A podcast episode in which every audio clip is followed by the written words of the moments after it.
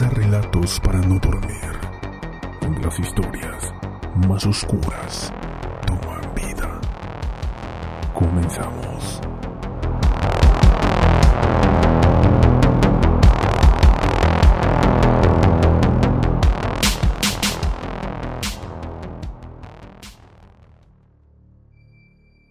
Buenas noches audiencia, les doy la bienvenida una vez más a Relatos para no dormir, donde las historias más oscuras toman vida. Antes de iniciar los invito a seguirnos a través de Instagram. Nos encuentran como relatos-podcast. Bien, iniciemos con nuestro siguiente episodio.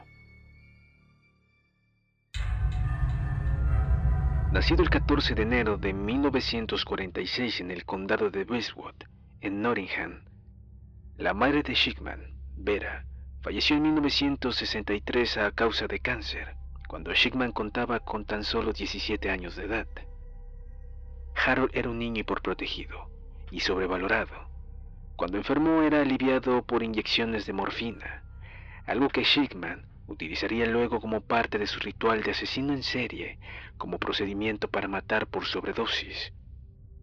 Tras el fallecimiento de su madre, Schickman estudió con notas muy discretas en la High Pyming Gradman en Nottingham y en la Universidad de Leeds desde 1964, donde luego conocería a su futura esposa, Rose. Se casaron el 5 de noviembre de 1966 cuando Schickman contaba con 20 años de edad. Y ella concebiría el primer hijo de la pareja, Sara, en un día de San Valentín de 1967. Tras la muerte de Harold, los investigadores llegarían a la conclusión de que la primera víctima fue un niño, y luego empezó a matar en 1970 a pacientes en custodia policial durante sus trabajos para el servicio carcelario. En 1974, Sigma conseguiría su primer trabajo estable, 12 millas al oeste de Halifax. En 1975, Harold sería arrestado por primera vez por falsificar documentos para conseguir petidina para su propio uso pues se había enganchado a esta droga para soportar el estrés que se causaba a sí mismo por no delegar funciones en enfermeros y el personal de laboratorio. Por este hecho, Schickman fue enviado a un hospital de rehabilitación de drogas en North Yorkshire y después del tratamiento fue declarado rehabilitado. Tras un breve trabajo en Durham, ingresó en el Centro Médico de Hyde, en Manchester, en 1967. Schickman continuó trabajando como médico en Hyde durante la década de los 80 hasta que en 1993 fundó su propia clínica en Market Street, haciéndose un respetable miembro de la comunidad.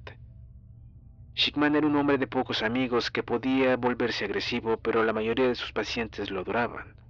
Le describían como una persona muy amable, sobre todo con los ancianos, ante los que se mostraba como un amigo verdadero, a la par que un médico. A muchos incluso les gustaba su manera de llamar a las cosas por su nombre, cuando Stephen Dixon le preguntó a Schickman el 28 de febrero sobre la esperanza de vida de su suegro, que padecía cáncer, el doctor le contestó, yo no le compraría ningún huevo de Pascua. Él mismo se ocuparía cuatro días después de materializar su previsión. Sus víctimas eran pacientes con dolencias leves que le caían mal, enfermos crónicos y enfermos terminales. La mayoría de los compañeros de trabajo lo consideraban como un médico en el que se podía confiar adorable, entregado al cuidado de los pacientes, siempre disponible, trabajador y competente, pero para algunos colegas era también un poco extraño, siniestro y arrogante.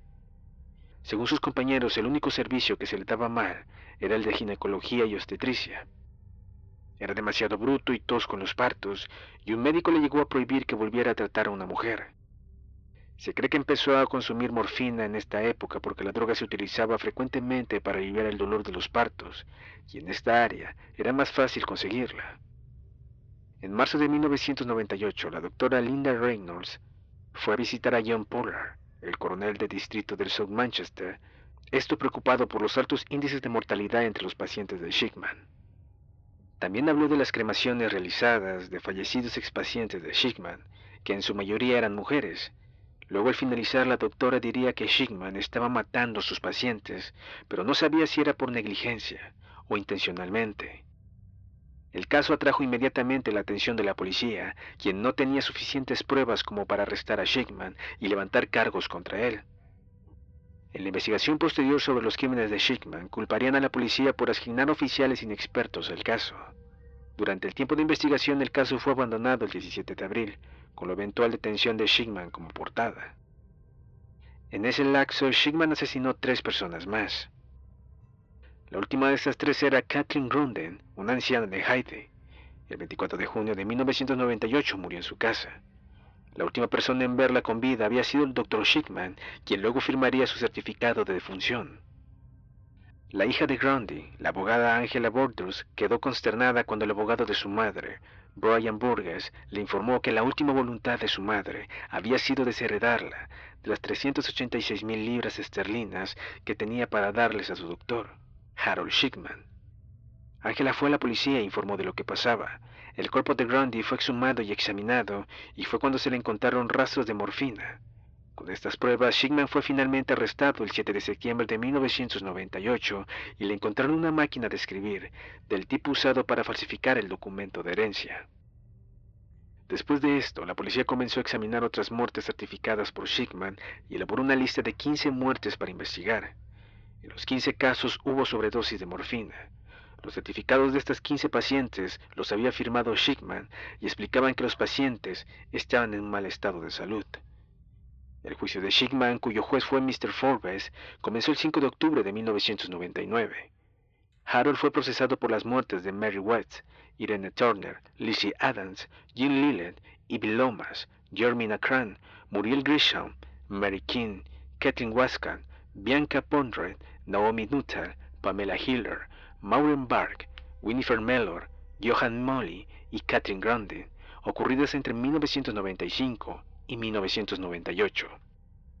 Después de que el jurado deliberase seis días, Schickman fue condenado el 31 de enero de 2000 por el asesinato de 15 de sus pacientes, a los que mató con inyecciones letales de morfina. El juez lo condenó a 15 cadenas perpetuas consecutivas y recomendó que nunca fuese liberado. Dos años después, el aquel entonces secretario de gobierno, David Blumhen, aceptó esta recomendación del juez, justo meses antes de que el gobierno británico perdiera el poder de fijar las sentencias mínimas de los asesinos. En febrero de 2002, Harold Schickman fue expulsado del Registro Nacional de Médicos Británicos. Harold negó insistentemente su culpabilidad, y él nunca hizo declaraciones sobre sus actos. Su defensa intentó en vano que no se le procesara por el asesinato de la señora Grundy, alegando que no había motivos suficientes para inculpar a Schickman. Aunque podrían haber sido atraídos al juicio muchos otros casos, se concluyó que sería difícil tener un juicio justo a la vista de la publicidad enorme que tenía el juicio original. En cualquier otro caso sería innecesario llevarlo a juicio, estando las sentencias existentes. La investigación contra Schickman concluyó que el doctor habría matado a unas 250 personas. Algunas personas dicen que los asesinatos dirigidos hacia mujeres mayores se debían a que Schickman había sufrido mucho con la dolorosa muerte de su madre, que murió cuando él era joven, mientras que otros dijeron que era un deseo arrogante de poder controlar quién vivía y quién moría, es decir, de controlar la vida y la muerte. Ya en la cárcel y pasado un tiempo, su compañero de celda estaba tan aterrorizado por lo que decían de Schickman que decidió suicidarse. Pero Schickman le salvó la vida y desde entonces se hicieron amigos. Schickman mataba solo a gente que correspondía a su victimología y con el ritual correspondiente, mujeres ancianas y con inyección de morfina. Sin embargo, Schickman fue encontrado colgado en su celda de la prisión de Wakefield a las 6.20 de la mañana del 13 de enero de 2004, un día antes de cumplir 58 años y declarado muerto a las 8.10 de la mañana.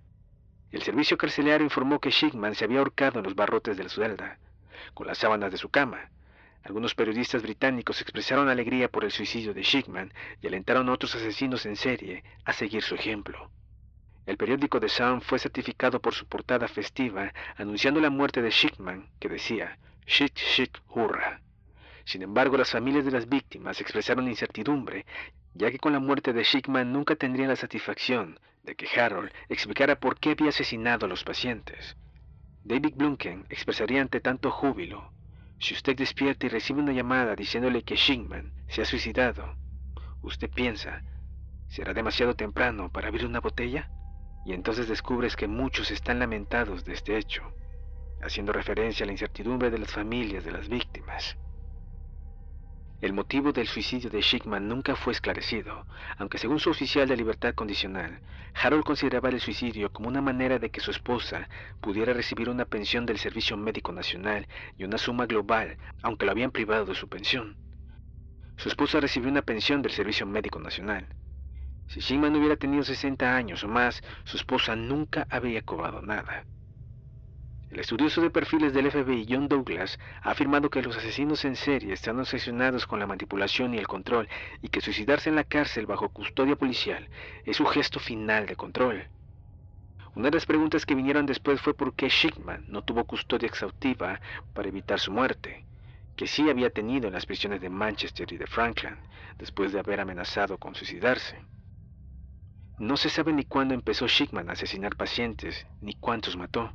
Un informe hecho en julio de 2002 sobre las actividades de Schickman concluyó que había matado por lo menos a 215 pacientes entre 1975 y 1998. Hubo otra investigación en 2005 sobre el suicidio de Schickman. Se concluyó que el suicidio no podría haber sido predicho o prevenido, pero que los procedimientos debían, no obstante, ser reexaminados. En 2005 también se divulgó que Schickman pudo haber robado las joyas de sus víctimas.